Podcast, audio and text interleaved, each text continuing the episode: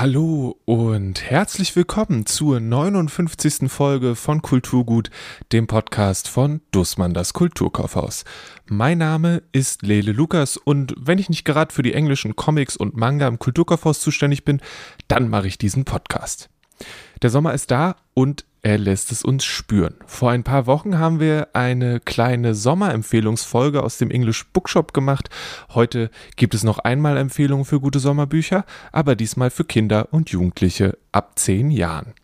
Es geht nach Frankreich zum Sonnenkönig in eine Stadt namens Geschrei und mit den Königinnen der Würstchen nach Paris. Außerdem geht es noch um Papayas und Freundschaft. Los geht's!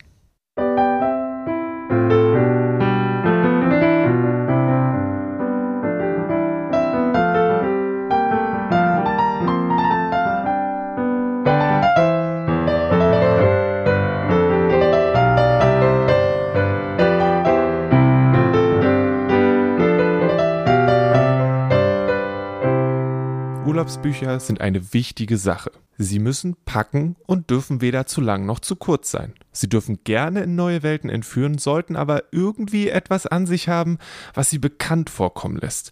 So ist es einfacher, sich zurückzulehnen, zumindest geht mir das. Mal schauen, ob hier was für euch dabei ist. Hier ist Ann-Kathrin mit nicht nur einer, sondern gleich drei Empfehlungen. Ich habe verschiedene Sachen mitgebracht. Und zwar drei Jugendbücher, alles Jugend, nicht Kind. Ähm, als erstes ähm, einmal, das Buch heißt Im Schatten des Sonnenkönigs. Der Untertitel ist Die Gabe. Und die Autorin heißt, ähm, tja, ich weiß jetzt ehrlich gesagt nicht, in welcher Sprache man es aussprechen muss. Ich würde jetzt mal Kastellan sagen, ganz deutsch ausgesprochen. Ich weiß nicht genau, ob sie englischsprachig ist oder, also sie ist in Frankreich geboren, äh, lebt jetzt in England. Deswegen, wie auch immer, egal. Ich hatte das Buch nur gekauft, weil ich ein etwas schwierigeres Buch vorher gelesen habe und ich brauchte was, was mir den Kopf ein bisschen frei macht, so zum, zum Durchspülen und hatte mich für dieses entschieden und war dann so begeistert, dass hätte ich gar nicht mit gerechnet. Es ist ein historischer Fantasy-Roman, spielt am Hofe von Ludwig XIV., also dem Sonnenkönig. Ähm, Ludwig XIV. ist ein Magier, so wie viele andere um ihn herum auch. Ähm, ist halt völlig normal in dieser Welt, ist bekannt. Es gibt welche, die können zaubern. Es gibt dann die anderen, die sogenannten Quellen. Die haben die Zauberkraft, die sie dann den anderen zur Verfügung stellen, die dann die Zauber wirken können. Okay. So. Und die Protagonistin ist ähm, Henriette, eine englische Prinzessin, die den Bruder des Königs heiratet. Und sie ist im Geheimen eine Quelle, das kommt dann so nach und nach raus. Und äh, Louis ähm, will dann also ihre Kräfte oder darf ihre Kräfte dann nutzen, um Versailles zu bauen, unter anderem.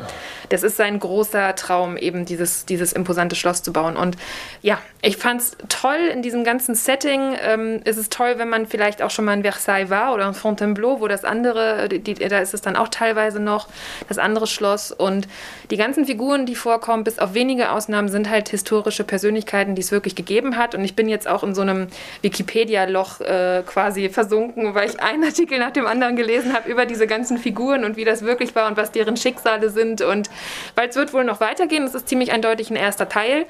Ja, und es macht unheimlich viel Spaß. Also was passiert mit den Quellen, wenn ihre Energie benutzt wird? Mhm. Liegen dann da einfach am Hofe so zehn Leute rum, die im Prinzip leer sind und die sich nicht mehr bewegen können? Oder?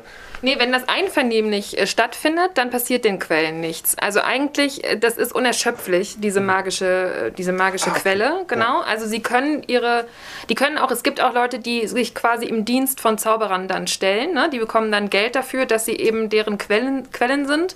Und ähm, wenn sich alle an die Regeln halten, dann passiert äh, keiner Seite was. Tun natürlich nicht alle, spoiler ich jetzt mal schon. Ich wollte gerade sagen, das klingt schon, wenn man das schon so sagt, klingt es schon und auch so dieses, der Sonnenkönig möchte was von dir und dann kannst du wahrscheinlich schwer Nein sagen und so. Wobei sie auch eine Kronprinzessin ist, also sie hat auch eine gewisse, ähm, eine gewisse Macht. Ne? Sie ist die, die Schwester vom König von England. Ähm, also war sie wirklich. Und ähm, genau, also sie hat auch diplomatische Fähigkeiten und so weiter und so fort und ist nicht ganz hilflos. Mhm. Das ist dann wahrscheinlich das Schöne daran, dass es ein Jugendbuch ist, weil es nicht ganz so düster wird, wie es Potenzial da ist. Ja. was Machtverteilung und so weiter angeht, oder? Genau, also es ist nicht ganz historisch korrekt, würde ich mal behaupten, in vielen Darstellungen. Und ähm, es ist auch nicht besonders, also es ist schon ein bisschen Krimi, sage ich mal, kommt mit rein. Ähm, aber düster ist es auf jeden Fall nicht. Es ist einfach gute Unterhaltung. Und ich bin gespannt, wie es dann, wenn es jetzt noch weitergeht, weil tatsächlich das historische Schicksal von dieser Prinzessin war jetzt nicht das Beste. Ähm, mal gucken, wie das dann jetzt in der Geschichte dann weitergeht für sie. Ja. Hat man dich äh, mit positiven Gedanken reingeholt und dann äh, mal gucken, was dann damit passiert. So ist es. Was hast du da noch? Zwei weitere ich Sachen. Ich habe noch anderes, genau. Ja. Und zwar das andere hier, Die Königin der Würstchen, das ist schon ein älterer Titel. Das ist eine französische Autorin, äh, Clémentine Beauvais. Ähm, das ist einfach ein super schöner Sommerroman. Der ist wirklich wahnsinnig französisch. Ähm, auch in der Übersetzung sehr gelungen, dass das irgendwie noch ganz viel diesen französischen Charme hat. Und es geht um drei junge Mädchen, die wurden zu den hässlichsten Mädchen ihrer Schule gewählt. Also fängt nicht ganz leicht an.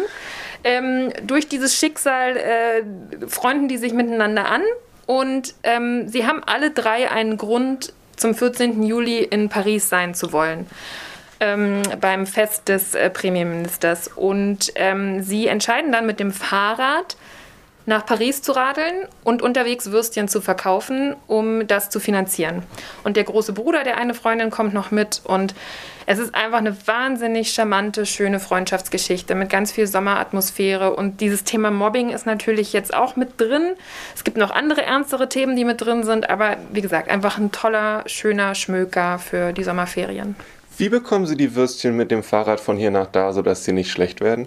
Ähm, die haben einen Kühlanhänger, also die haben eine Kühl, ähm, ich weiß nicht mehr, einen Kühlkoffer oder sowas. Also das eine Fahrrad hat auf jeden Fall einen großen Anhänger, wo sie die Sachen transportieren dann. Das ist auch eine coole Idee. Und der Name ist sehr schön. Die Königin der Würstchen ja, ist eine sehr gute Sache. aus der Übersetzung, weil ähm, im Französischen ist es, sie werden zu ähm, ähm, Le, La Boudin d'Or ähm, gewählt. Und Le Boudin ist eine Blutwurst. Und das sagt man in Frankreich wohl zu hässlichen Menschen. Und daher kommt dieses Ganze, dass sie das halt selber auf die Schippe nehmen und sich eben dann da äh, so betiteln und so. Ja, okay. genau. Die mhm. Königin der Würstchen. Genau. Okay. Und das dritte, das ist jetzt ganz neu erschienen, das ist Kate in Waiting von Becky Albertelli. Das ist die Autorin von Love Simon. Ja, ja, ja, ja. Genau. Und ähm, das ist auch wieder toller Schmöker jetzt für den Sommer. Ähm, es passiert nichts Tragisches tatsächlich, was ich super angenehm fand. Also es ist nicht alles heile Welt, auf keinen Fall, aber es ist einfach ganz viele tolle Charaktere, ein sehr, sehr diverser Freundeskreis. Und es geht um ähm, beste Freunde, also Kate und ihr bester Freund Anderson. Und die beiden ähm, verlieben sich ganz oft in denselben Jungen. Und das ist jetzt auch wieder passiert. Bisher war es noch nie ein großes Drama, weil es war immer nur Verknalltheit. Und diesmal ist es bei beiden ein bisschen ernster, ein bisschen mehr. Und dadurch wird dann die Freundschaft ein bisschen auf die Probe gestellt. Und das ist eigentlich auch das große Thema, ist nicht irgendwie dieses Verliebtsein, sondern eigentlich diese Liebe zwischen Freunde und ähm, die Beziehung zwischen Freunden und dass das auch wichtig ist und dass man das auch pflegen muss und ähm, ja, einfach auch wieder eine schöne Freundschaftsgeschichte. Dann geht es auch ganz viel ums Theater, weil die spielen beide am Schulmusical mit. Das finde ich ist auch nicht so häufig, dieses Thema Theater und so. Das ist also für alle, die gerne auf der Bühne stehen, die können sich darin auch wiederfinden ja, hat mir einfach wahnsinnig gut gefallen auch. Schön. Sind es, ist es derselbe Freundeskreis, der auch bei Love Simon mit dabei ist? Nee. nee, diesmal ist es eine andere Welt, weil sie hat ja noch einen anderen Titel, der dann auch wieder in diesem Freundeskreis gespielt hat, aber das ist jetzt völlig losgelöst davon. Okay.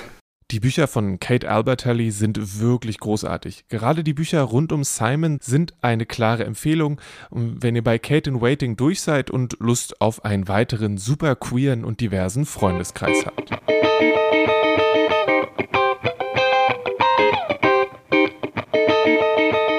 Ich für meinen Teil habe super schöne Erinnerungen daran, Bücher in Strandkörben zu lesen. Äh, meine Großmutter hatte einen in Travemünde und ich weiß noch genau, wie ich dort in einem Buchladen Ruhig Blut von Terry Pratchett gefunden habe. Ich war vielleicht irgendwas zwischen 12 und 14 Jahre alt und ganz bestimmt habe ich total viel von diesem Humor, den Pratchett da auspackt, nicht wirklich verstanden. Aber die Geschichte rund um Hexen, Vampire und Einhörner, die diesmal nicht fröhliche Regenbogenwesen sind, sondern blutrünstige Monster, hat mich bestens unterhalten. Ich meine, welcher König kommt auf die Idee, den fernen Grafen, von dem er weiß, dass er ein Vampir ist, zur Taufe seines Kindes einzuladen? Was soll denn da schon gut gehen? Aber ja, das sind auf jeden Fall wirklich gute Urlaubsbücher, die Scheibenwertromane, mindestens weil es richtig viele davon gibt und weil das, das ist so die Art Buch, die wird mit ein bisschen Sand und Salzwasser eher besser als schlechter. Und ja, also ich weiß nicht, wie es euch geht, aber im Urlaub mehr als einmal zum Buchladen zu gehen, das ist voll okay. Und ich glaube, die freuen sich auch, wenn sie einen wiedererkennen.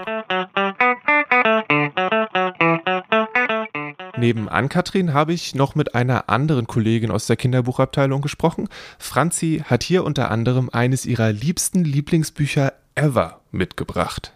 Zwei Bücher hast du hier auf dem Wagen ausgebreitet. Jawohl. Womit wollen wir anfangen? Fangen wir doch mit Ringo an. Von Judith Burger. Ringo, ich und ein komplett ahnungsloser Sommer. Allein der Titel, finde ich, äh, verspricht schon sehr viel. Ringo ist ja nicht so ein Allerweltsname. Hat mich direkt angesprochen, weil mein Papa so heißt. Das aber nur am Rande. ist eine super schöne Sommergeschichte. Es geht um ein äh, Mädchen, das jedes Jahr ähm, in einen kleinen Ort in den Urlaub fährt, weil die Eltern sind ähm, Theaterregisseure und machen in diesem kleinen Ort, der Ort heißt Geschrei, ähm, inszenieren dort das, das Sommertheaterstück. Und äh, dieses Jahr ist ein ganz besonderes Jahr, weil sie so eine kleine Rolle kriegen. Und in diesem Ort, in Geschrei, wohnt ihr bester Freund Ringo, mit dem sie dann immer allerlei unternimmt, zum See fährt oder Eis isst und so. So, dann fährt sie dorthin und kommt aber alles, läuft alles nicht so ganz toll und äh, kommt alles anders als als sie sich das erhofft hat, denn irgendwie hat sie einen Aussetzer, sie kriegt es nicht hin, auf der Bühne zu stehen und Ringo springt für sie ein und wird der Star schlechthin, weil wohl ein Talent in ihm schlummert sozusagen. Und das belastet die Freundschaft so ein bisschen, dann hat er nicht mehr so viel Zeit, weil er immer probt und es ist alles so ein bisschen schwierig. Genau, und darum geht es im Prinzip um diese Freundschaft und wie sie auf die Probe gestellt wird. Super schöne Sprache, sehr leicht und sommerlich. Ja, es hat ein sehr cooles Cover auch, ein bisschen ja. dunkler, aber die äh, fahren mit einem Einkaufswagen durch die Gegend. Ja. Also kein winzig kleines Kaff, sondern Geschrei ist dann doch groß genug für den eigenen Supermarkt. Oder haben sie sich den aufgehoben für jeden Sommer? Nee, tatsächlich. Äh, ich glaube, einen Supermarkt gibt es in dem Ort, ja. Ja, aber sie klauen diesen Einkaufswagen und fahren damit durch die Gegend. Nice. Ja. Und das andere ist hier im echten Leben, und ich sehe gerade auf dem Sticker, dass es von der Person ist, die mein Freund Pax gemacht hat mit diesem Fuchs. Ja, genau.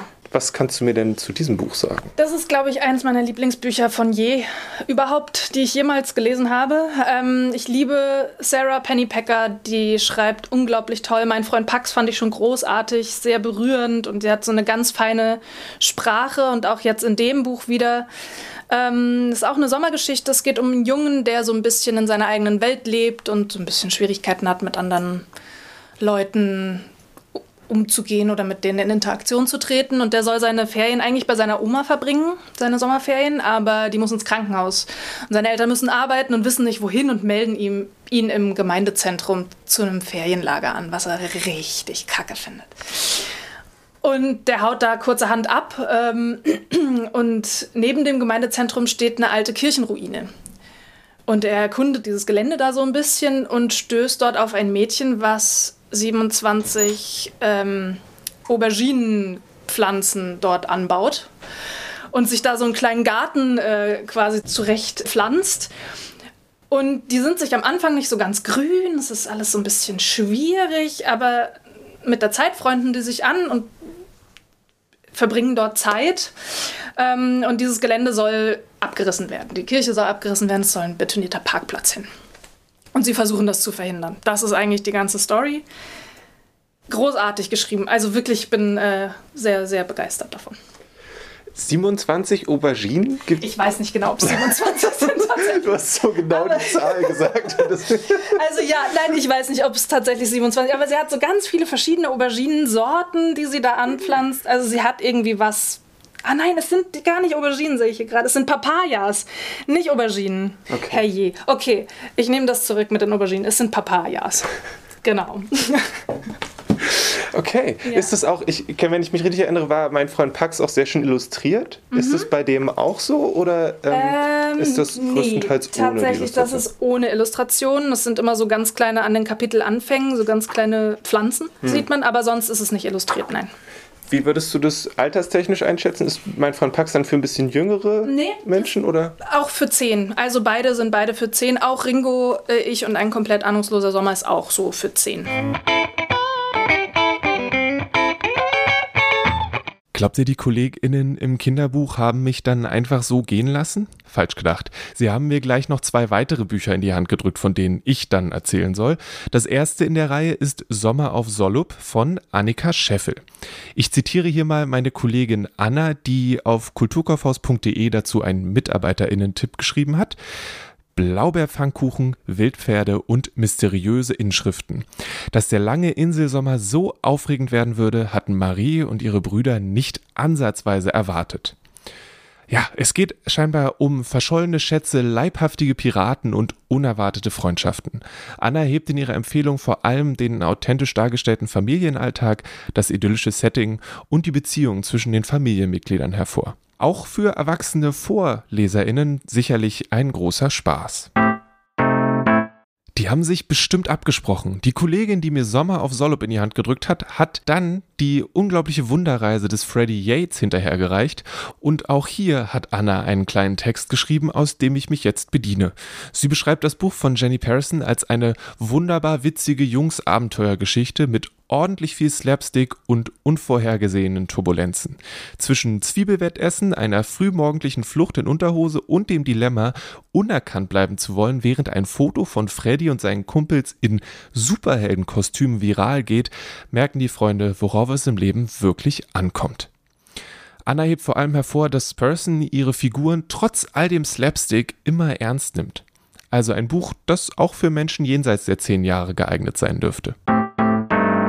Aus der Kinderbuchabteilung im zweiten Stock bin ich noch in den English Bookshop gegangen, um mir auch da zwei Kinderbücher vorstellen zu lassen. Annette hat mir zum einen Megamonster von David Williams ans Herz gelegt. Williams schreibt Bücher am laufenden Bande und alle sind sehr abgefahren und lustig.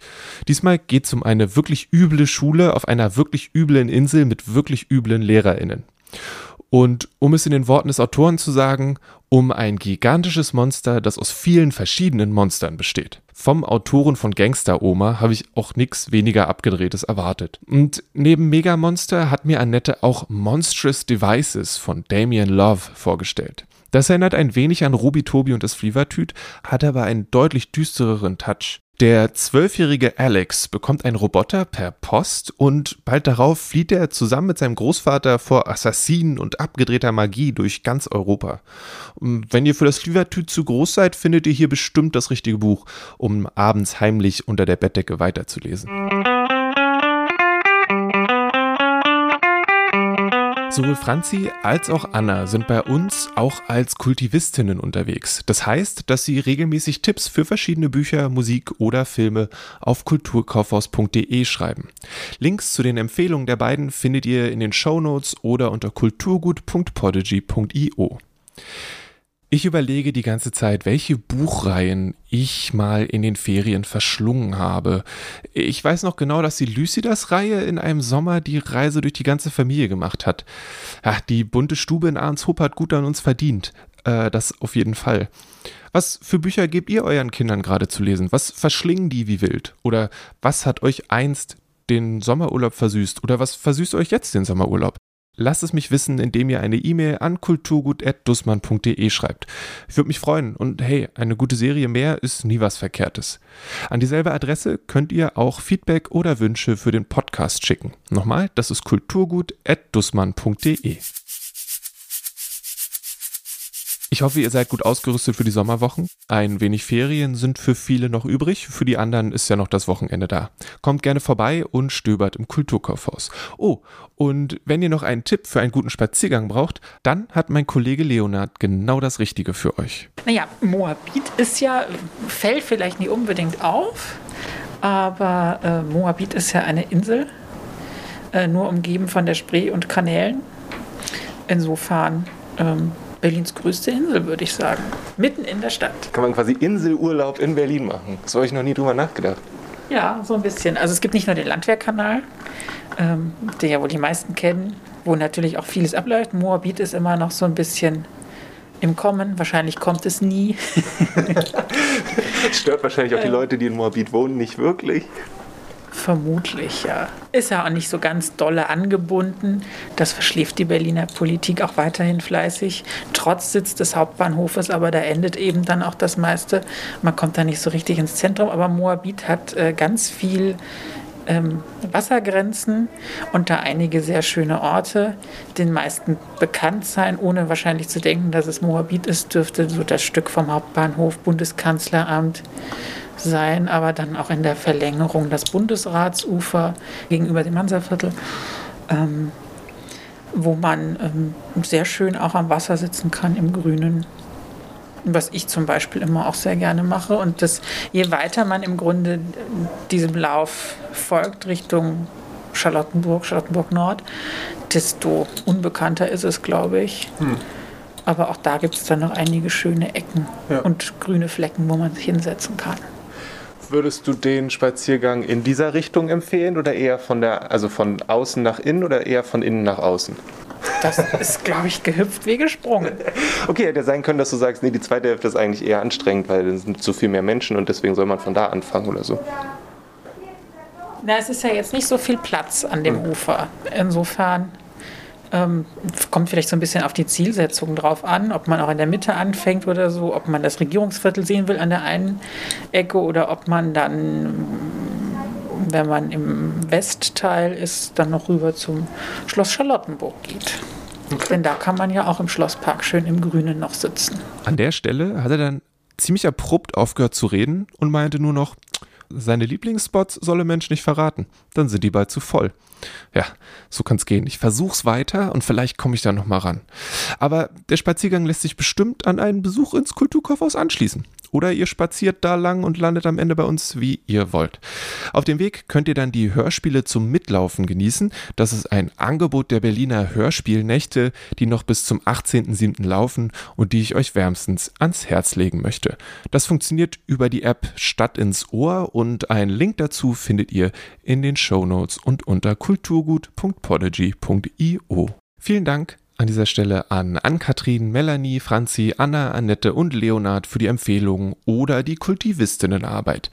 Mein Name ist Lele Lukas und das hier ist Kulturgut, der Podcast von Dussmann, das Kulturkaufhaus. Ich habe das Ganze auch produziert. Die Intro- und Outro-Musik kommen von Paul Hankinson und das coole Logo ist von Rahel Süßkind. Genießt den Sommer, lest was Schönes und lasst euch nicht ärgern. Oh, und tragt weiter eine Maske. Bitte. Dankeschön. Thank you.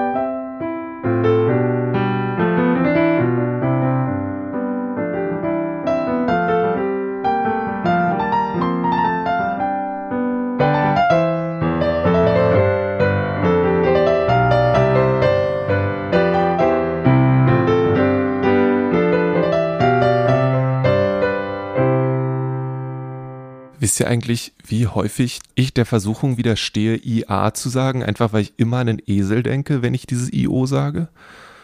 Eieieiei.